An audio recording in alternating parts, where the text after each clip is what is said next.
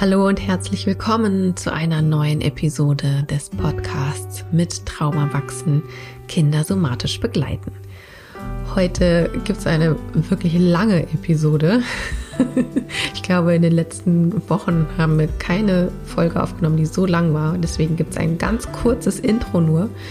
Es geht um das Thema Unterwerfung, die Fawn Response, People Pleasing, nicht Nein sagen können und ja, ich wünsche dir viele gute Erkenntnisse, praktische Tipps und ja, mutige erste Schritte.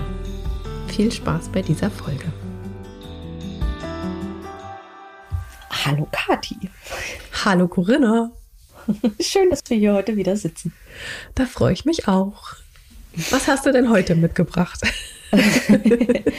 ja, du hast ja in der Einführung, glaube ich, schon ein bisschen erzählt, jetzt worum es geht. Ähm, äh, genau, und du hast zu dem Thema heute mal wieder eine Umfrage auf deinem Instagram-Kanal gemacht.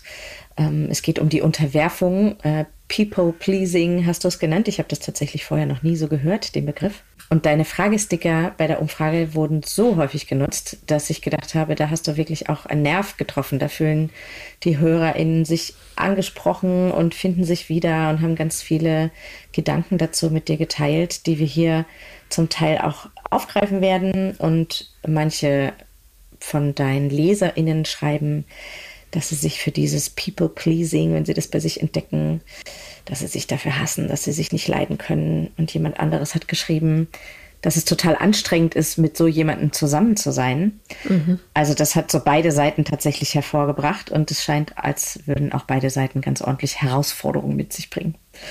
Und jetzt darfst du ein bisschen Licht ins Dunkel bringen. Was ist denn da los, wenn Menschen sich davor scheuen, Nein zu sagen? Ja, da ist eine ganze Menge los und dieser Unterwerfungsimpuls, ich finde den ja total spannend und ich finde auch, dass der zu wenig Aufmerksamkeit bekommt. Also es kommt so langsam, dass ich auch mhm. ähm, im therapeutischen und auch im Somatic Experiencing Feld die Menschen mit diesem Überlebensimpuls beschäftigen. Er wird auch Fawn genannt und Fawn ist so ein ganz altes Wort im Englischen, das hat mir Kathy Kane erzählt, dass das so ein Wort ist, was ihre Großeltern benutzen. Und das heißt im Grunde sowas wie Rehkitz. Im Grunde. Das, mhm. das habe ich letztens auch bei, bei Dami Scharf gesehen. Die benutzt das auch. Genau. Die benutzt das auch ja. und Verena König auch. Und ja. also es ist so ein Begriff, der mittlerweile ähm, bekannter wird. Fight, Flight, Freeze, äh, nee, Fight, fa jetzt komme ich voll durcheinander. Es sind nämlich dann da mittlerweile vier Fs, also Fight, Flight, Fawn und Freeze. Aber ich finde ja, es kommt auch noch die Zuflucht, die wir schon besprochen haben. Ja. Und dann eben nach dem Freeze kommt noch der Kollaps. Den habe ich noch mal ein bisschen aufgedröselt. Ähm, aber es kommt langsam da, ne, dieser Unterwerfungsimpuls, dass er bekannter wird. Das finde ich schon mhm. mal eine ganz gute Entwicklung. Und ich mag da gerne zu beitragen. Und es ist ganz spannend, was, wie dieser Impuls funktioniert. Also wir kennen ja wahrscheinlich alle irgendwie so Hundewelpen, die sich auf den Rücken schmeißen, alle Viere von sich und ihre, ihre ungeschützteste Stelle, also ihren Bauchraum, ihren Herzraum, da wo sie am wenigsten Schutz haben, im Grunde darbieten. Und sie sagen, schau, ich bin unbewaffnet, von mir geht keine Gefahr aus, du kannst all deine Waffen bei dir behalten und werd mir nicht gefährlich dadurch. Mhm. Ja, du brauchst nicht mich anzugreifen oder brauchst dich nicht zu verteidigen, ähm, was mir gefährlich werden würde. Mhm. Das ist so im Grunde dieser Impuls, der dahinter steckt. Ich zeige dir, dass ich ungefährlich bin, damit du deine Waffen wieder einfährst, damit ich wieder auch in einen Zustand von Sicherheit zurückkehren kann. Mhm. Jetzt ist es nicht unbedingt so, dass sich Menschen auf den Rücken schmeißen, alle Viere von sich und ihren ja, Brustkorb darbieten auf der Straße, sondern bei denen funktioniert das ein bisschen anders. Was da geschieht, ist, dass, ähm, und das erkläre ich am meisten, äh, ja, oder meistens erkläre ich das am Beispiel eines Kindes, was in einem Haushalt aufwächst, wo es ein cholerisches Elternteil oder eine cholerische Bezugsperson gibt. Und wenn dieses Kind weiß, wenn ich mich so und so verhalte, wenn ich einen Pieps von mir gebe oder wenn ich einfach da bin oder was auch immer. Und die erwachsene Person in einen Zustand von Not gekommen, in Stress kommt. Das kann sein, dass es eben durch ein, eine gewisse Lautstärke, durch einfach Präsenz von anderen Menschen, kann aber auch sein, wenn die Person hungrig wird oder was auch immer. Und wenn die dann eben in einen Zustand von Stress gerät, den sie nicht regulieren kann und dann meinetwegen cholerisch wird und damit zur Gefahr fürs Kind, dann wird dieses Kind sehr schnell anfangen, das Verhalten der erwachsenen Bezugsperson zu observieren, zu beobachten und die Antennen ganz, ganz fein auszubilden, um so früh wie es geht zu bemerken, wann fängt diese Person an, in einen Zustand zu geraten, der gleich in Stress münden wird. Das heißt, da, fang, da, da fängt es schon an, dass ich so ganz feine Antennen anfange auszuprägen, um das zu verhindern. Um das so früh wie es geht ähm, zu bemerken, um dann gegensteuern zu können.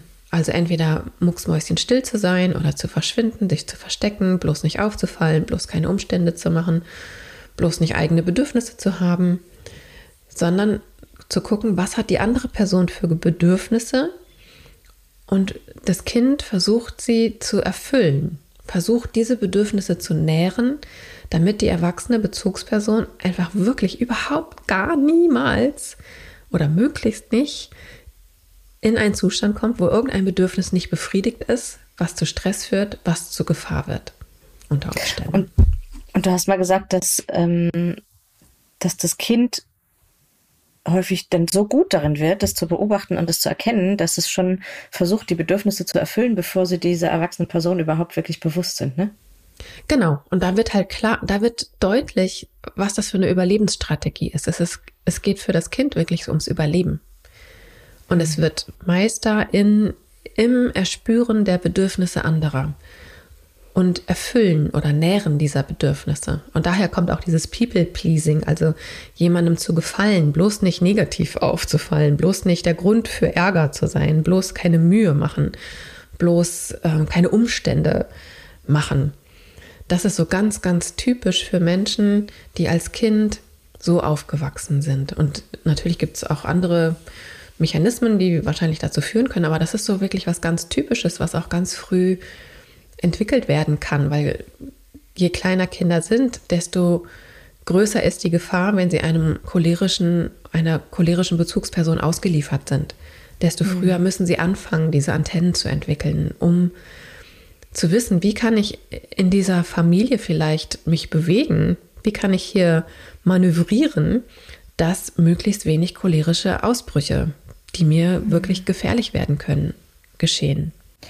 Und dann gibt es doch da bestimmt auch verschiedene Ausprägungsgrade, oder? Wenn ich mir die Antworten in dem Fragesticker von Instagram von dir angucke, dann sind es ziemlich viele Menschen, die geantwortet haben, dass sie sich da wiedererkennen und dass es ihnen ähnlich geht. Ähm, und ich gehe mal davon aus, dass die nicht alle in einem cholerischen Elternhaus groß geworden sind. Mm, ja, das kann ja unterschiedliche Facetten haben. Ne? Also ein cholerisches mhm. Elternteil ist jetzt ein Beispiel woran ich das immer erkläre. Aber es kann ja auch einfach sein, dass jemand einfach das nicht duldet.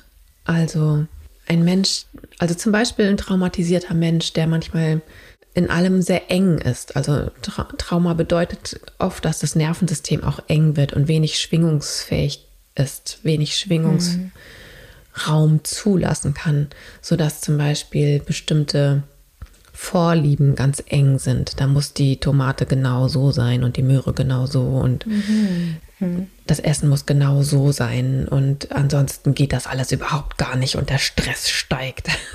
so. Also da reicht quasi auch schon in Anführungsstrichen nur, nur das Gemecker. Das muss gar kein mhm. Riesenausbruch sein, sondern wenn das Kind oder ja, das Kind irgendwas tut, was dem Erwachsenen äh, nicht gut tut, äh, dass es dann als Reaktion darauf einen Beziehungsverlust zum Beispiel gibt oder ein Gemecker oder die Situation einfach unangenehm wird. Mhm. Genau, okay. das kann durchaus auch sein. Oder dass eben ähm, abwertende Sprüche gebracht werden. Hm. Ähm, sowas wie, äh, das macht man nicht. Oder wie, du magst keine Tomatensauce, das gibt's doch gar nicht. Also, mhm. ne, wer, welches Kind mag denn keine Tomatensauce? Also, mit dir stimmt ja irgendwas nicht. Solche ja. Sachen, solche Abwertungen oder wie kann man denn da traurig sein? Jetzt hör doch mal auf, traurig zu sein oder ähm, stell dich doch mal nicht so an. Also auch wo die Gefühle so abgesprochen werden.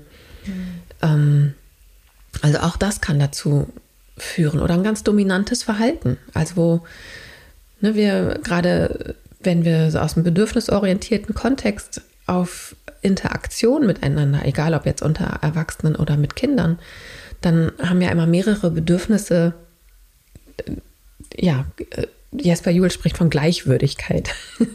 ja, beide Bedürfnisse, alle Bedürfnisse haben ihr gutes Recht, dort zu sein. Das heißt nicht, dass immer jedes Bedürfnis erfüllt werden kann, gerade, aber jedes Bedürfnis hat sein Recht, da zu sein. Und der Unterwerfungsimpuls entsteht ganz häufig in Situationen, wo, wo das eben kippt. Also wo mhm. Kinderbedürfnisse oder auch ist jetzt auch ganz unabhängig von Kindern. Also es gibt auch genügend Erwachsene, die eben in diesem Unterwerfungsimpuls dann auch stecken geblieben sind, weil sie es als Kind so gelernt haben, sozusagen. Das ist die Art, wie ich überleben kann, wie ich in Gruppen zurechtkomme, wie ich dazugehöre. Ähm, wenn da eben genau solche Mechanismen vorhanden waren, diese Abwertung mhm. zum Beispiel. Oder in dieser Gruppe machen wir das so und so. Und wenn du das nicht auch machst, dann gehörst du nicht dazu. Dann wirst du ausgeschlossen. Mhm. Also fängt man an, dieses People-Pleasing, also ich möchte Menschen gefallen. Ich stelle meine eigenen Bedürfnisse zurück und fange an, mich so zu verhalten, wie die anderen das möchten, damit ich dazugehöre zum Beispiel. Mhm. Ja, das ist, das ist auch ein Mechanismus. Also äh, ausgeschlossen zu werden ist auch, und das löst auch eine, einen Überlebensimpuls aus, weil wir als Menschen, wir sind Herdentiere und wir können ohne Herde nicht überleben. Und gerade Kinder können ohne ihre ich sag mal, familiäre Herde nicht überleben. Das heißt, sie machen alles, um diese Bindung zu erhalten, um, um, in, um Gruppenmitglied in dieser Herde zu bleiben. Sie stellen eher sich selber in Frage und geben ihre eigene Identität, ihr Selbst auf, lassen das durch andere überschreiben sozusagen. Aha, hier in dieser Gruppe brauch, muss man Tomatensauce mögen. Okay, ich liebe Tomatensauce.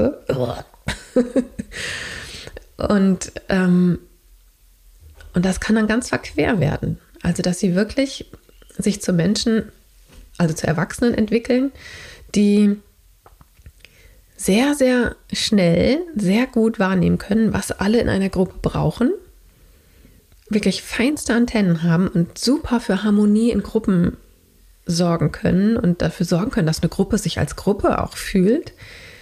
Aber selber ihre eigenen Bedürfnisse überhaupt nicht kennen und auf dem Schirm haben und mhm. geschweige denn für sie einstehen zu können. Das schrieb auch jemand ähm, auf Instagram, dass sie sagte, manchmal weiß ich, was ich brauche, aber ich schaffe es nicht, dafür einzustehen und das tatsächlich auch zu vertreten. Und manchmal weiß ich gar nicht, was ich brauche. Und das finde ich das finde ich total erschreckend, dass wir mhm. uns, und da schließe ich mich definitiv mit ein, mhm. äh, dass wir manchmal den Zugang zu uns selbst so verloren haben, dass wir gar nicht mehr, dass wir wirklich erstmal überlegen müssen, oh, was würde mir denn jetzt eigentlich gut tun? Worum geht mhm. es denn hier eigentlich? Mhm. Ähm, ja, und das ist etwas, was sich in der Kindheit eben auch entwickeln muss, die Entwicklung des Selbst. Und ähm, also ich lese gerade ein interessantes Buch von Joachim Bauer, Wie wir werden, wer wir sind. Können wir auch mal in den Show Notes verlinken. Und da beschreibt er eben auch, wie das Selbst entsteht. Und ein Kind braucht im Grunde die Unterstützung von Erwachsenen, um sein Selbst zu entwickeln. Denn Babys kommen ohne Selbst auf die Welt. Die sind erstmal ja. in, in diesem Bereich wie so ein leeres Blatt. Und dann entwickeln sie ihre Vorlieben und sie kriegen ja auch von, bekommen von ihren erwachsenen Bezugspersonen gezeigt, was, was sind so die Werte? Was isst man hier? Was, wie läuft der Laden so? Wie funktioniert Welt? wie funktioniert die Welt? Wie funktioniert das Leben? Das wird ja auch erstmal überhaupt nicht in Frage gestellt. Und dann kommen aber irgendwann ja auch die Vorlieben des Babys und es wird schon früh klar, ah, es mag, es mag, ich bleibe jetzt mal beim Essen, es mag Tomaten, es mag aber keine Möhren. Und wenn das okay ist, und das wiedergespiegelt wird. Ah, Tomaten, mh, lecker. Ah, und Möhren magst du wohl nicht so. Oh, okay. Na gut, merke ich mir. Und es ist okay, Dinge zu mögen und nicht zu mögen, obwohl die erwachsene Bezugsperson das vielleicht genau das Gegenteil mag. Ja, es ist sicher, was anderes zu mögen. Es ist sicher, anders zu sein, andere Bedürfnisse zu haben. Das entwickelt ein gesundes Selbst.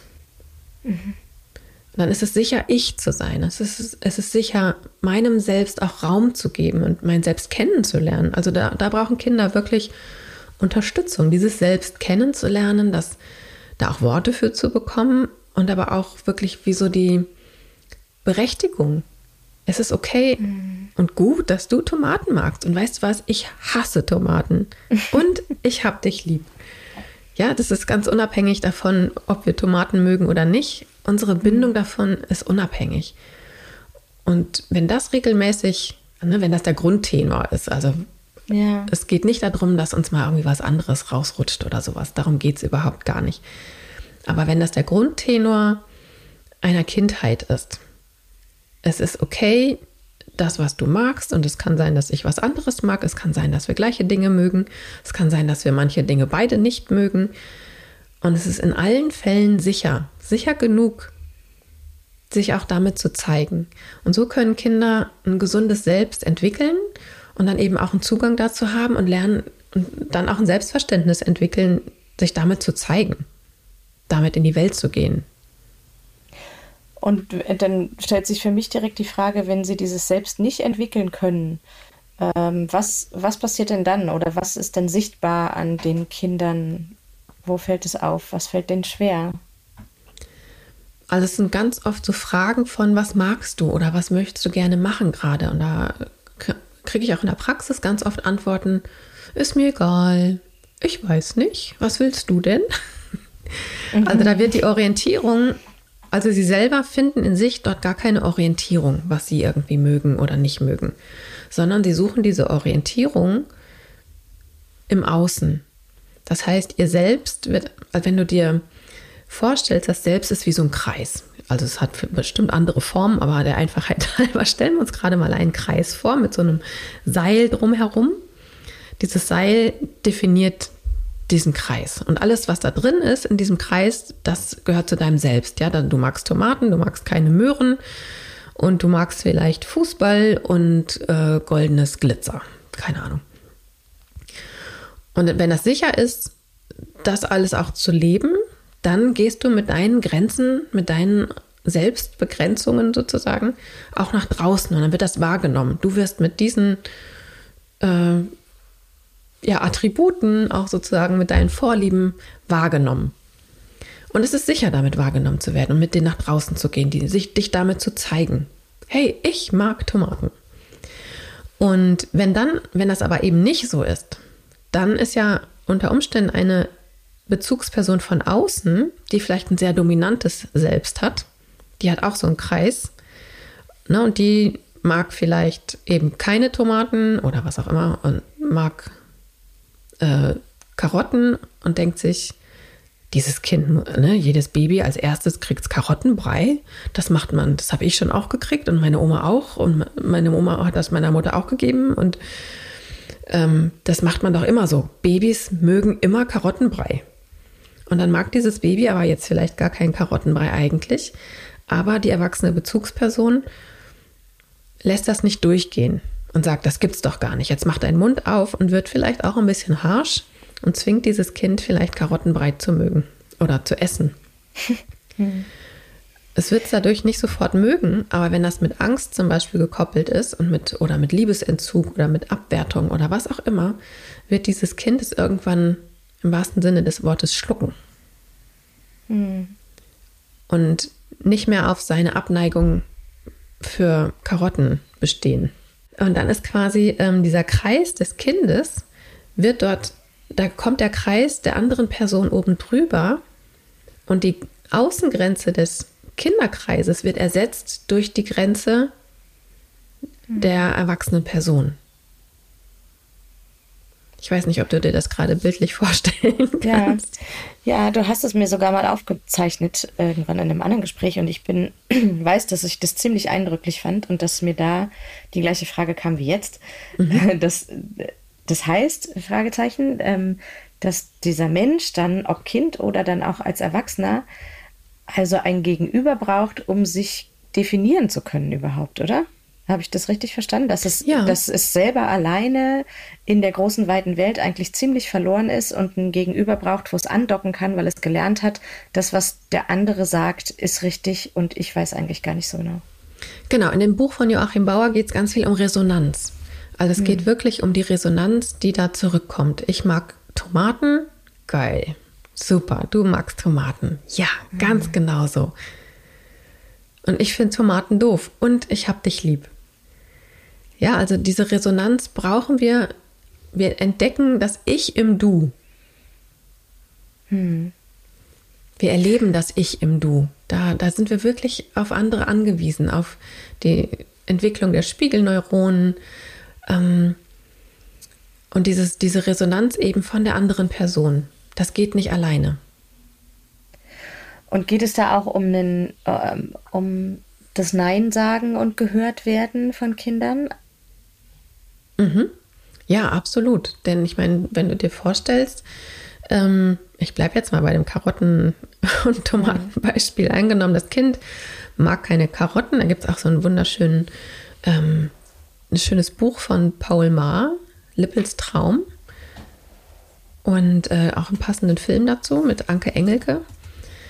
Und ähm, da gibt es Lippel, der ist ungefähr zehn Jahre alt und hat einen Vater, der ist Koch und der ist alleinerziehend und der muss aber irgendwie auf Geschäftsreise und Anke Engelke bewirbt sich auf eine Babysitterstelle für diese Woche. Und Anke Engelke, ähm, ich weiß nicht, wie sie in dem Film heißt, aber sie spielt diese Rolle hervorragend. Ich mag sie in dieser Rolle total gerne. Sie ist eine ganz schreckliche Babysitterin, die überhaupt gar keinen Bock auf dieses Kind hat. Die ist scharf auf den Typen und ähm, macht halt alles so, wie man das halt macht. Ja, und dann kocht sie Lippel was zu essen, kocht ihm Nudeln mit Tomatensauce, weil ja alle Kinder Nudeln mit Tomatensauce mögen. Mhm. Und Lippel mag aber keine Nudeln mit Tomatensauce, weil er eben keine Tomaten mag. Und Lippel hat aber ein ziemlich gut ausgeprägtes Selbst. Der hat irgendwie in seiner Ursprungsfamilie, ja, da ein gutes Selbst entwickeln können und auch ein, es ist sicher, für mein Selbst einzustehen. Und dann knallt Anke Engelke ihm da Tomatensauce auf die Nudeln drauf und er sagt, ich mag aber keine Tomaten. Also er sagt nein. Er will das nicht essen. Und dann sagt sie, aber jedes Kind mag Tomatensauce. Er so, nein, ich aber nicht. Und sie rastet völlig aus und er ist aber innerlich, er ist ja jetzt eben auch schon zehn oder so und nicht mehr ganz ausgeliefert. Und das ist eine fremde Frau, die ihm jetzt auch nicht wirklich was anhaben kann. Also die sperrt ihn dann schon nachher ein und ist echt ganz schön fies zu ihm und solche Sachen, aber man merkt, er ist nicht in gefühlter Lebensgefahr. Ja, das wäre sicherlich mhm. anders, wäre er ein anderthalbjähriges Kind. Mhm. Und ähm, wenn er als anderthalbjähriges Kind eben noch nicht so gefestigt in seinem Selbst und auch in seinem in seinen Grenzen, ja, also es ist sicher Nein zu sagen, wenn er nicht, noch nicht so viele Erfahrungen gemacht hätte, dass das sicher ist oder sicher genug ist, dann wäre er vielleicht eingeschüchtert gewesen durch Anke Engelke dort und hätte alles klar, dann esse ich jetzt hier die Tomatensauce. Hm. Und hätte eben nicht Nein sagen können, weil es nicht sicher gewesen wäre. Wer weiß, was die gemacht hätte. Ja, wenn vielleicht hätte er als kleines Kind weißt du nicht, diese Energie einzuordnen. Tut die mir gleich was an oder nicht? Und dann kann sich das natürlich entwickeln, dass Nein sagen, für seine Grenzen einstehen, nicht sicher genug ist. Und dann macht man es nicht. Hm. Und dann macht man es auch im Erwachsenenalter nicht. Und dann. Genau. Weil sich dann, genau, was hat er eben einfach was mit Synapsen zu tun? Also welche Synapsen sich als Kind entwickeln. Also in den ersten Jahren, in, da ist so viel Fire and Wire, da sind so viele Nervenbahnen, die sich bang, bang, bang, bang mit über Nerven, äh, über Synapsen dann halt bilden und Wege und Strecken und bang, bang, feuern und äh, da verschiedene, also diese Nervenwege und Synapsen, die sorgen für Optionen. Und ähm, Wege, die häufig gegangen werden, die werden stabil, sozusagen. Und ähm, welche, die nicht häufig gegangen werden, die werden dann auch ab dem dritten Lebensjahr wieder abgebaut. Da, ja, und das kann man, und das hört sich einfach ganz schlimm an, da sterben ganz viele ja. Nervenzellen ab. oh Gott, ja. Es hört sich furchtbar an, es hat aber den Vorteil, dass eben Bewegungen präziser werden und das äh, vorher ist noch ganz viel unkoordiniert. Und es wird wirklich das weiter ausgebaut, was bisher viel genutzt wurde. Macht ja evolutionsmäßig auch irgendwie Sinn. Das, was sich durchsetzt, das wird weiter entwickelt sozusagen. Und der Rest, ähm, ja, da werden die Ressourcen abgebaut, um, um eben da auch wieder für ja, diese Festigung der Wege und auch noch neue Wegekapazitäten frei zu haben. Und ähm, wenn da aber ein Kind ganz früh lernt, dass Nein sagen nicht sicher genug ist, dass sich anpassen viel sicherer ist, dann wird auf diesen Pfaden natürlich werden viel mehr Synapsen gebildet und werden viel mehr neuronale Pfade gebaut und etabliert und werden die stabiler. Und Nein sagen, das wird vielleicht, ist ganz klein und vielleicht erlischt es sogar ganz, ja, und wird dann abgebaut. Mhm. Und das ist wie so, vielleicht kennst du dieses Bild von einem Babyelefanten, der an einem kleinen Stock angebunden ja. wird. Ja, es ist so ein schreckliches Bild, aber so eindrücklich. Und der lernt, dass er eben keine Kraft hat zu fliehen oder sich außerhalb dieses Stöckchens zu bewegen. Und dann wächst dieser kleine Babyelefant heran zu einem erwachsenen Elefanten und ist nach wie vor an diesem gefühlten Streichholz irgendwie in der Erde angebunden. Und man guckt von außen da drauf und denkt, mein Gott, dieser Elefant, der muss doch nur irgendwie mal einen Schritt zur Seite tun. Und dann fliegt doch dieses Streichholz da raus. Mhm. Aber es gibt überhaupt nicht diese passenden Synapsen. Mhm. Also es ist gar nicht in seiner Vorstellung verankert, dass es diese Möglichkeit gibt, dort auszubrechen, dort von diesem Stock wegzugehen. Da ist diese, Syna diese Synapse der Gefangenschaft. Und gehen wir mal davon aus, da kommt jetzt ein Elefant und sagt, hey du Elefant, du kannst es und ich glaube an dich und ich weiß, dass das eigentlich total einfach ist, das zu machen. Mhm. Ähm, kann denn der Elefant das nachnähren? Kann der das lernen? Kann ich das quasi als erwachsener Mensch, wenn ich jetzt dir zuhöre und hier denke, oh weia, da finde ich mich wieder, mhm. kann ich das nochmal irgendwie verändern oder?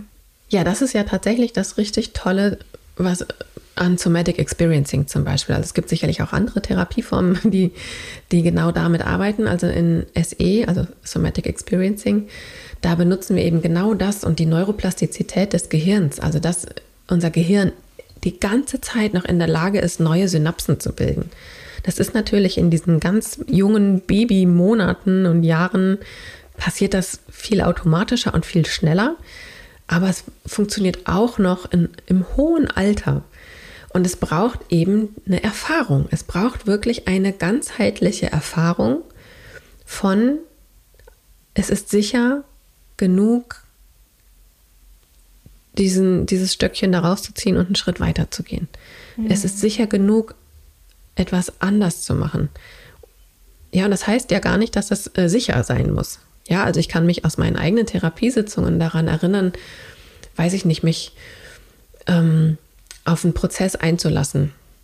Ja, das war richtig schwer. Es war alles andere als sicher, aber es war sicher genug ich habe genug Halt gehabt. Ich hatte genügend Begleitung durch eine stabile Person, die selber gut genug für sich stehen konnte, um mich zu halten in meiner Unsicherheit. Und das mhm. hat es für mich sicher genug gemacht, um eine Erfahrung zu machen, die ich vorher noch nicht gemacht habe. Und dadurch entstehen neue Synapsen. Okay. Also, also wenn ich zum Beispiel, lernen. genau, also ja. wenn ich zum Beispiel äh, aufgewachsen bin, dass ich nicht Nein sagen kann. Ne? Es ist nicht sicher genug, Nein zu sagen. Und dann lande ich irgendwann mal in einer Liebesbeziehung vielleicht und da fällt es mir auch total schwer, Nein zu sagen. Und ich mache aber vielleicht Therapie oder ich habe das Glück, in einer so tollen Partnerschaft, Liebesbeziehung zu sein, wo, wo ja selber da ganz viel drüber gesprochen wird und so Muster erkannt werden. Oder ja, und das ist, dass es eben auch dazu gehört, Dinge äh, ja, in seinem Rucksack irgendwie zu haben. Und dann lädt diese Beziehungsperson einen dazu ein, ja, sag doch mal nein. Es ist okay. Und ja, ich bin vielleicht sauer. Mich trifft es vielleicht oder mich schmerzt es. und ich bleibe da. Ich gehe nicht weg. Und es ändert auch nichts an meinen Gefühlen zu dir. Ich bin dann vielleicht sauer, ja. Und ich bleib da. Und dann passiert nicht das, was ich zu Hause eventuell als Kind erlebt habe. Ne? Mein Gegenüber ist sauer und ist weg, sondern wie du sagst, mein Gegenüber ist sauer, aber ist noch da. Genau, und es ist eben kein Aber. Es ist ein Und. und. ja. Genau, das ist, das ist das Zauberwort tatsächlich dann. Also mhm. es ist wirklich diese Gleichzeitigkeit und dann entstehen wirklich neue Synapsen. Oder das ist, ne, es kommt halt keine Gewalt zurück, sondern mhm. das Nein wird akzeptiert. Also auch die Selbstwirksamkeit. Uh, eine ganz neue Erfahrung.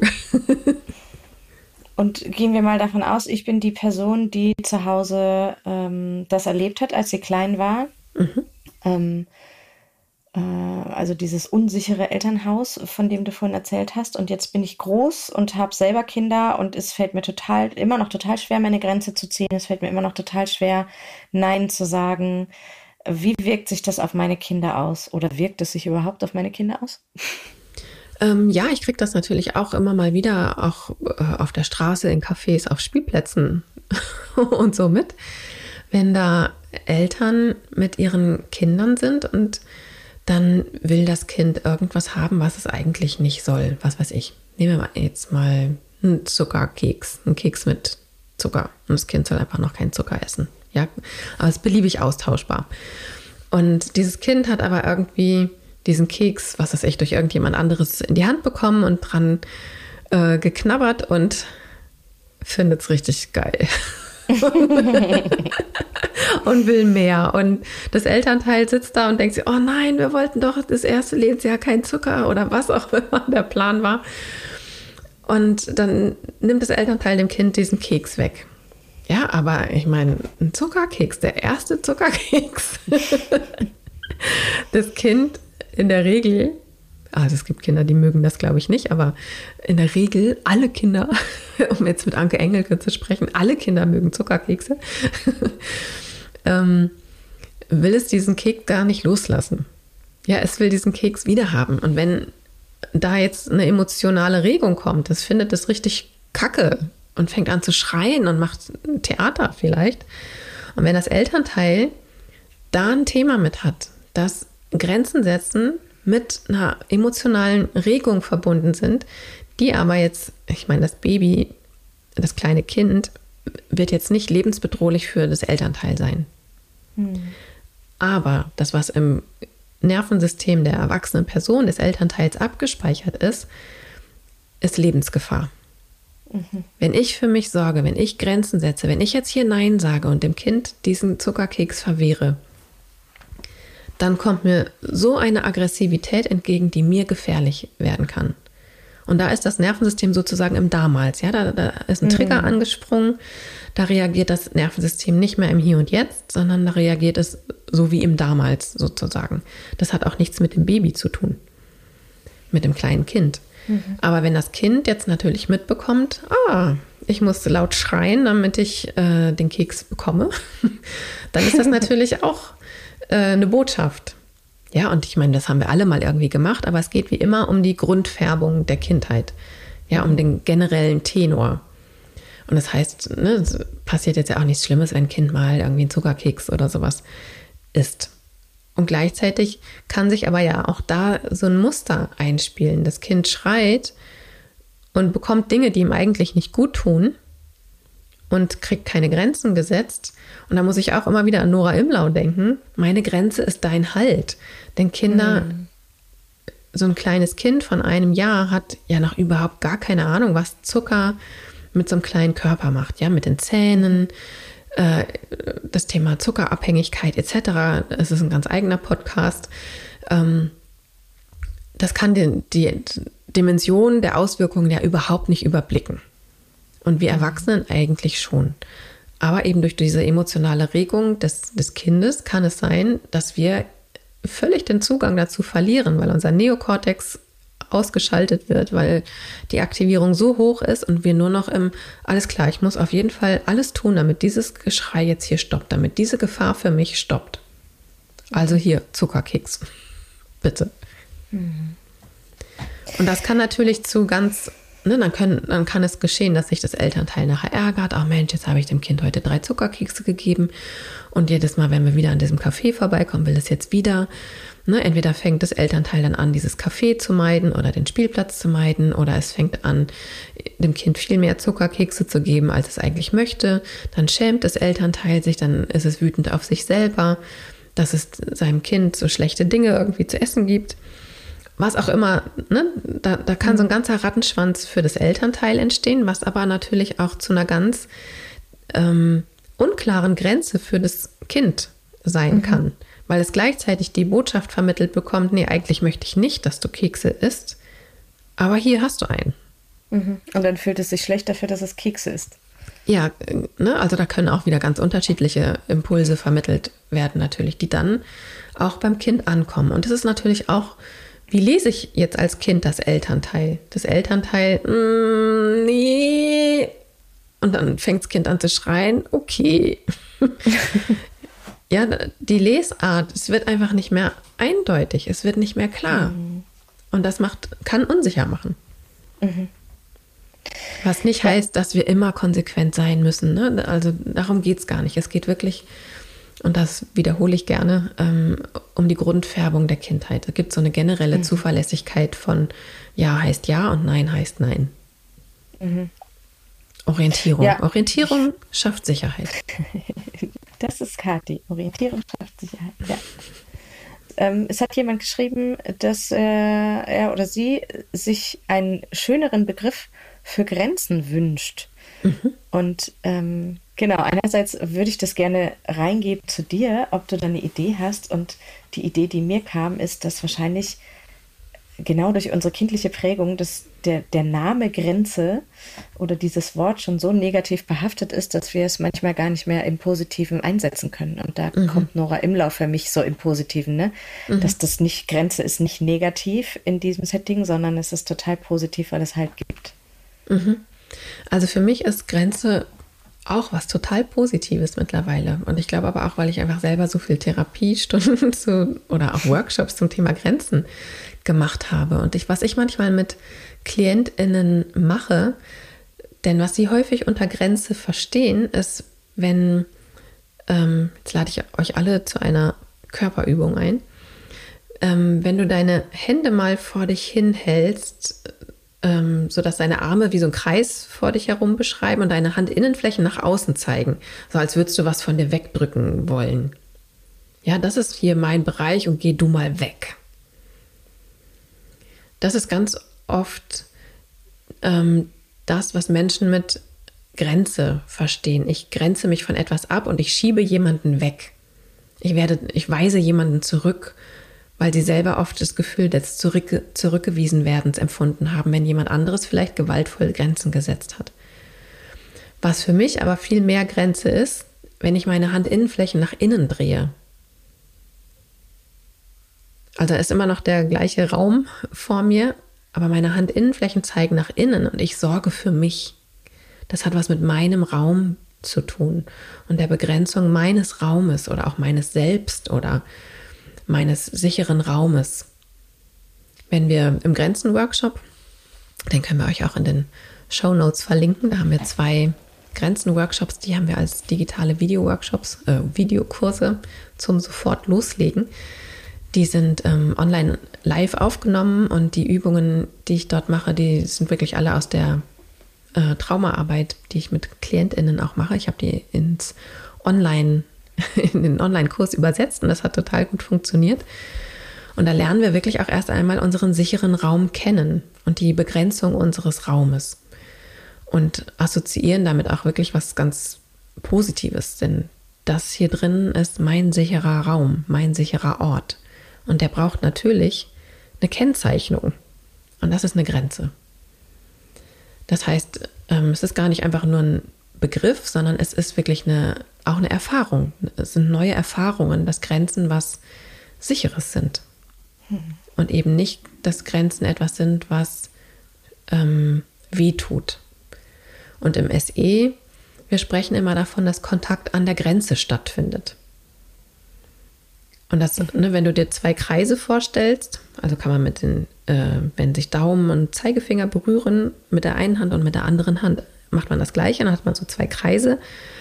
Ja, die können ja auch so ineinander verwoben sein. Das ist, wenn das so ein bisschen symbiotisch abläuft in der Begegnung und nicht so ganz klar ist, wer bin ich jetzt eigentlich und wer bist du und mag ich das eigentlich oder magst du das eigentlich?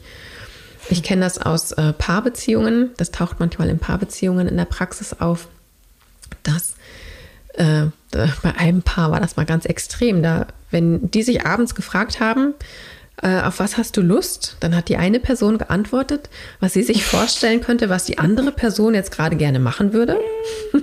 Und die andere okay. Person hat geantwortet, was sie sich vorstellen könnte, was die andere Person jetzt machen könnte. Und dann haben sie ganz oft aneinander vorbeigeredet. Mhm. Ja, und da waren diese beiden Kreise einfach zu verschwommen miteinander. Da war gar nicht mehr klar, wer, wer bin ich jetzt eigentlich? Mag ich das? Magst du das? Mache ich das, weil du das willst? Mag ich das, weil ich das will? ja, da, da ist das wirklich verschwommen miteinander. Mhm. Und das war ein bisschen Arbeit, das eben auch wieder auseinanderzudröseln oder auch erstmal zu erkennen. Und dann arbeiten wir auch wirklich ganz oft mit Seilen oder mit Wollfäden, um das sichtbar zu machen. Mhm. Und Kontakt findet wirklich an der Grenze statt. Diese beiden Kreise, die berühren sich und die können manchmal eine geringe Berührungsfläche haben, die können manchmal ganz viel Berührungsfläche haben. Und innerhalb meines Kreises kann ich mich auch sogar noch frei bewegen. Ich kann mich also an den Rand äh, Richtung Berührung stellen. Ich kann mich aber auch ans andere Ende zum Beispiel stellen und voll im Kontakt sein und gleichzeitig ein bisschen Abstand nehmen. Ich weiß nicht, ob, ob das äh, ja, ja. bildlich ja. genug ist. Also ich finde es äh, ziemlich verständlich und ähm, dein Tipp ja aber auch nochmal oder der Hinweis zu diesen beiden Grenzen-Workshops, wenn man da nochmal tiefer reingehen möchte und das vielleicht auch äh, für sich selber nochmal angehen möchte, das mhm. Thema tatsächlich. Du hast ähm, ungefragt schon einige Fragen aus dem Fragesticker beantwortet. Du hast es aufgegriffen. Und jetzt ist hier quasi die Liste beinahe abgearbeitet, würde ich sagen. Ich wollte dir eigentlich viele Fragen stellen. Schön. Eine ist hier aber noch, ähm, das ist auch natürlich eine erwachsene Person und die sagt, ich, ich bin so eine Person, die ganz gerne Ja sagt und der es schwerfällt, Nein zu sagen. Und ich ziehe Menschen in meinem Leben magisch an, die genau das nutzen. Mhm. Was kann ich denn da tun? Mhm. Ähm, also da, da ist immer für mich die Frage, wie ausgeprägt ist das? Ne? Manche Sachen kann man einfach nicht alleine lösen, finde ich. Also gerade wenn es da irgendwie ein Trauma eben auch, wenn ein Trauma hintersteckt, Trauma kann man nicht alleine auflösen. Da braucht es mhm. professionelle Begleitung bei. Und das ist auch in solchen Fällen manchmal wichtig und manchmal geht es einfach auch schneller. Also, mhm. also wir dürfen uns Hilfe holen, ähm, um dort weiter, weiterzukommen. Und es ist ja schon mal ein super Schritt, wenn jemand merkt, dass dieses Muster da ist. Ich möchte eigentlich Nein sagen, das heißt, da ist ja schon ein Gespür dafür, in welchen Situationen äh, Nein, die Person Nein sagen möchte. Sie merkt es ja schon mhm. mal. Mhm. Das, ist, das ist ja der allererste, wichtigste Schritt überhaupt zu merken, wie fühlt sich überhaupt mein inneres Nein an. Da kann man zum Beispiel auch die somatische Achtsamkeit total super für nehmen ähm, und mal sieben Wochen lang die somatische Achtsamkeit, den, den Videokurs durchmachen, mit dem Fokus darauf, wie fühlt sich eigentlich mein inneres Ja an. Wenn ich das auf der Körperempfindungsebene beobachte, wenn ich das auf der Sinneseindrucksebene beobachte, wenn ich das auf der Bewegungsebene, Verhaltensebene be beobachte, wenn ich es auf der Gefühlsebene beobachte oder auf der Gedankenebene oder auf der Verbundenheitsebene. Wie fühlt sich ein Ja an? Und dann, kann, dann gibt es da so ein, so ein recht, äh, oder kann sich ein recht umfassendes Bild entwickeln. Und natürlich auch, wie fühlt sich mein inneres Nein an? Und welches Blütenblatt ähm, bemerke ich als erstes? Ist es zuerst mein Bauch, der irgendwie fest wird? Oder ist es meine Stirn, die sich runzelt? Oder ist es, dass mein Hören anders wird? Oder mache ich eine Bewegung zurück oder drehe mich weg? Das hatten wir ja letztes Mal schon bei der Flucht. So ein mhm. bisschen, wie kann ich das irgendwie erkennen? Mein inneres Nein. Und da kann ich auch die, die Blütenblätter für nutzen, um, um ein umfangreiches, umfassendes Bild vom, vom Nein zu bekommen, um es dann auch früher überhaupt zu bemerken Und das ist ja der allererste wichtige Schritt, es überhaupt zu bemerken für sich. Mhm. Und dann bemerkt man es mal und handelt trotzdem anders. Ja, dann äh, ärgert man sich und dann kannst du dir auf deine linke und auf deine rechte Schulter einmal küssen und sagen, ja, ich habe es heute gemerkt, ich habe es nicht umgesetzt, nächstes Mal mache ich es anders. Und dann probiert man es weiter. Und es ist aber natürlich hilfreich, das an Orten zu probieren, wo es, wo man eben auch diese Erfahrung machen kann. Dass man sich Menschen oder Orte aussucht, wo man mal Nein sagen kann, wo es mhm. vielleicht nicht so gefährlich ist, wo man vielleicht mal auf eine Person trifft oder wo es um nicht so viel geht. Weiß ich nicht, wenn man mal nach einem Weg gefragt wird und dann sagt, nee, kann ich Ihnen jetzt heute nicht sagen. oder Schön dass man das wirklich sich mal vornimmt oder bei kleinen Sachen. Und das ist aufregend. Das ist richtig aufregend. Das kann wirklich kurz, also es kann bis zu fast Panikattacke führen. Ja, sowas mal auszuprobieren. Und da ist es gut, ähm, sich jemand Vertrautes zu holen, mit dem man das wirklich bewusst üben kann. Mhm. Also auch wirklich, also und das machen wir auch in dem Grenzen-Workshop, ähm, wenn jemand einen um etwas bittet, Corinna, mir geht's so schlecht. Ah, ich weiß, du hast ein kleines Baby, aber kannst du trotzdem am Wochenende herkommen? Ich brauche unbedingt mal eine Umarmung von dir. Corinna, ach komm, bitte. bitte. genau. Ja, und, das, und dann einfach zu üben, Nein zu sagen. Wie ist das? Mhm. Und was geschieht eigentlich in mir? Und das machen wir zum Beispiel in dem Grenzen-Workshop. Also da gibt es eine Übung, die genau das ähm, macht. Und das kann man natürlich eben auch ähm, im wahren Leben mit, mit Menschen üben, die ja sicher genug sind, bei denen man das mal machen kann. Wo, man, wo es klar ist, da passiert jetzt nichts Schlimmes. Aber wirklich alleine dieses Wort Nein auszusprechen, es ist so ein Act. Es ist so eine Überwindung manchmal, weil diese ganzen alten inneren Muster auf einmal voll Alarm schlagen.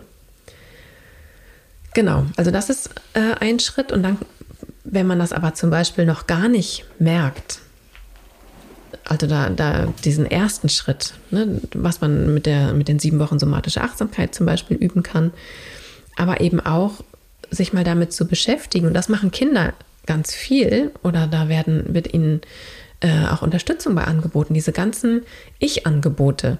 Wer bin ich eigentlich? Oder ähm, gibt es in, in der Kita und in der Schule, gerade in der Grundschule, gibt es ganz viele Projekte, identitätsbildend. Ähm, wer bin ich? Was mag ich? Mach ein Porträt von dir. Wer ist deine Familie? Ja, das ist alles diese Ich-Bildung, diese Identitäts-, die Selbstkräftigung sozusagen. Oder ich weiß auch, das haben wir auch noch auf der weiterführenden Schule gemacht, muss man Selbstporträt machen. Ja, das kann ja dann auch immer feiner mit der Zeit werden. Aber wer bin ich eigentlich? Diese Frage steckt da so hinter. Hm. Und ähm, das ähm, da haben wir ein äh, Ritual zu Hause bei uns entwickelt. Ich weiß, dass ich das an ein paar Stellen auch schon mal erzählt habe, was wir da zu Hause machen, weil ich ja auch ein Kind habe, dem es schwer fiel, seine eigenen Bedürfnisse wahrzunehmen und geschweige denn sie kom zu kommunizieren und für sie einzustehen. Und das habe ich gemerkt. Ne, es kam dann immer abends, wer will was essen? Ich weiß nicht, ist mir egal. Was willst du denn? Und ähm, dann habe ich einen Familienabend eingeführt. Und das ist jetzt, also die sind ja jetzt äh, fast 16 und bald 18, meine Kinder. Und ich glaube, ich weiß nicht, die haben bestimmt jetzt schon fast zehn Jahre diesen Familienabend. Wirklich jede Woche, mit, mittwochs. Gestern Abend war es also wieder soweit. Ähm, und es geht reihum. Jede Person ist, ein, ist, ist einmal dran und hat die Verantwortung sozusagen oder darf diesen Abend gestalten und darf aussuchen, was wir machen. Wir gucken jetzt meistens einen Film, aber theoretisch sind auch andere Sachen möglich, also Spiel spielen oder zusammen kochen oder Spaziergang machen, was auch immer. Und diese Person darf das aussuchen. Also wir haben vorher gemeinsam den Rahmen gesteckt und innerhalb dieses Rahmens ist die freie Wahl. Und die anderen machen mit. Und ähm, das war anfangs für das eine Kind gar nicht so einfach, weil ich wirklich gemerkt habe, wie Stress entsteht. Oh Gott, was für einen Film soll ich denn jetzt aussuchen? Was, was, äh, was mögen die denn? Was mag der Bruder? Was mag die Mama? Äh, rollen die gleich mit den Augen? Ja, diese Angst, dass irgendjemand den Film scheiße findet. ähm, und das musste ich natürlich als erwachsene Person dann erstmal begleiten. Mhm. Und diese Angst begleiten und dann, hey, komm, dann sag doch erstmal mir, was wir gucken und dann kommuniziere ich das an den Rest der Teilnehmenden. Sodass ich dann eben, ne, das, dass ähm, die Aufregung auch so ein bisschen kleiner halten konnte. Bei mir war es dann ein bisschen schon eher sicher genug und dann erst mit der Zeit vor der größeren Gruppe. Und ähm, das hat wirklich, also es ist ein Prozess, das dauert. Und es dauert auch Zeit, das, das zu begleiten. Und dann aber zu merken, irgendwann, aha, ich habe den Film oder den Film, welchen wollt ihr? Also dann, ne, da ist schon eine Veränderung passiert. Und trotzdem gibt es noch diese Unsicherheit. Und also, mm -mm, mhm. du entscheidest. Dein Film, dein Abend. Und ich bin natürlich mit gutem Beispiel immer vorausgegangen. Und also meine Kinder kennen alle Teenie-Tanzfilme, die es so gibt. Äh, und äh, ich hatte natürlich dann auch immer die Gelegenheit, pädagogisch wertvolle Filme irgendwie mit da auch runter zu mischen. Und ich kenne aber auch alle äh, Marvel- und DC-Filme, Spionfilme und was auch immer, Actionfilme. Und das hat meinen Horizont tatsächlich total toll erweitert. Wir sind auch so ein bisschen aus ja, dem Kompromisssumpf so ein bisschen rausgekommen, ja, wo es immer mhm. nur runde Ecken gab, also wo nichts mal über diese runden Ecken drüber ging. Und so konnte wirklich jede Person bei uns dann die eigenen Vorlieben mal auch den anderen zeigen. Also wo sich das selbst viel besser zeigen konnte. Ach Mensch, du, was? Ein Film über äh, Umweltkatastrophen? Ach cool, finde ich echt super. Hätte ich nicht gedacht, dass du dir so einen Film aussuchst. Oder das andere Kind über äh, Geldwäsche und Offshore-Inseln und ich weiß nicht was. Und ich dachte, ach cool, richtig cool. Hätte ich mir von alleine nie angeguckt. Ja. Und das hat sich über die Zeit wirklich verändert mittlerweile. Also ich meine, wir machen das seit zehn Jahren. Aber es ist seit langer Zeit, dass die völlig äh, ihr Ding aussuchen. Und auch mhm. wenn Besuch irgendwie da ist, du warst ja auch mal zu Besuch, als wir Familienabend mhm. hatten. Und ich weiß noch, welches Kind dran war. Und ich wusste ganz genau, dass ich den Film nicht mag. Und ich habe auch vermutet, dass es nicht dein Lieblingsfilm ist. Exactly. Und ich habe mein Kind so gefeiert, dass es ne, und äh, da kannten wir uns noch nicht, gar nicht so lange und du warst jetzt noch nicht so vertraut mit meinen Kindern. Äh, das war eine heikle Nummer. Und früher wäre das unmöglich gewesen. Und ich habe mein Kind innerlich okay. total gefeiert. Das ist so ein krassen Actionfilm irgendwie mit Bam, Bam, Balla, Balla, keine Ahnung, rausgesucht haben, wo ich dachte, oh Gott, oh, die Corinna, die Arme, muss das jetzt hier mit, den, mit uns gucken. Ich habe mich sehr wohl gefühlt bei euch. genau, aber ich habe mein Kind einfach total gefeiert, weil es sich ja. sicher genug gefühlt hat, seine Entscheidung zu treffen. Mhm. Und das ist ein Prozess und der dauert und es wird bei Erwachsenen natürlich noch länger manchmal dauern als bei Kindern. Und ich mag trotzdem alle ermutigen, diesen Weg anzufangen, zu gehen, mhm. Schritt für Schritt, immer einen Schritt weiter. Ja, und da sind zum einen, was ich raushöre, die Erwachsenen äh, absolut in der Verantwortung, ihre eigenen Themen anzugucken und anzugehen, äh, so das in ihren Möglichkeiten ist. Das sagt sich mhm. ja immer so leicht, ne? als wie es dann wirklich in der Umsetzung ist. Äh, für die Kinder im allerbesten Fall und gleichzeitig, dass die Erwachsenen auch in der Verantwortung sind, ihre Kinder da zu unterstützen, wenn sie sehen, mhm. äh, dass sich da äh, was zeigt, äh, genau hinzugucken und ins Gespräch zu gehen oder auch ins Unterstützen zu kommen. Mhm. Und ich erinnere mich ganz am Anfang, hast du gesagt, dass eine Person geschrieben hat, es ist ganz schlimm, mit so jemandem zusammenzuleben oder so. Mhm. Und ich ja. kann mich an eine Situation selber erinnern, da war ich mit jemandem essen in einem Restaurant und ich habe, du weißt schon, welche Geschichte kommt. und ich habe was bestellt und dann sagt die Person, oh, ich nehme das gleiche. Und dann habe ich was zu trinken bestellt. Oh ja, ich nehme das gleiche. Und es war so ein ganz komisches Gefühl. Und dann habe ich nochmal umbestellt. und dann hat die Person auch umbestellt. Und dann habe ich gedacht, nee, das, oh. und das ist mein Thema dann aber auch, ne? Weil ich, mhm. ich fordere wirklich Kontakt an der Grenze ein. Ich will nicht, mhm. dass sich jemand an mich dran huckt. Mir ist das zu eng, mir, mir nimmt das die Freiheit. Ich fand das wirklich unangenehm. Ähm, mhm. das, denn das macht die Augenhöhe weg. Ähm, das bringt mich auf einmal in eine Position der Führung. Ja, denn ich bestimme auf einmal, was die andere Person ist. Und bei erwachsenen Personen habe ich da, das ist nicht mein Business. Ja. Und ich empfand das als richtig, richtig unangenehm. Mensch, Kathi, jetzt haben wir wirklich lange gesprochen. Ich ja. glaube, es ist eine der längsten Episoden der letzten Aufnahmen. Das stimmt, das stimmt aber es ist auch so ein wichtiges Thema. Ja, und ich fand es auch sehr spannend, äh, dir zuzuhören. Einige Dinge hatten wir tatsächlich schon in unseren vorherigen Kontakten und Unterhaltungen irgendwie aufgegriffen. Mhm. Ähm, und es kam auch jetzt für mich nochmal Neues mit. Äh, danke dir. Ja, sehr gerne. Ja, und äh, liebe Hörende, ähm, ja, vielleicht konntet ihr auch aus dieser Folge was mitnehmen. Wir freuen uns natürlich immer unter, äh, über Feedback unter dem Instagram-Post oder ja direkt äh, im Podcast bei den Episoden. Da kann man nämlich auch Kommentare hinterlassen ähm, oder auch Sternchen, je nachdem, wie gut dir die Folge gefallen hat, wie hilfreich sie für dich war, freuen wir uns da natürlich immer sehr, sehr drüber. Und ja, auf ein gutes Augenhöhe, auf gute Augenhöhe Begegnungen mit eigenen Selbsten, Selbsten, Selbsti. also, äh, ich hoffe, du weißt, was ich meine. ähm, auf ein Wiederhören beim nächsten Mal. Tschüssi.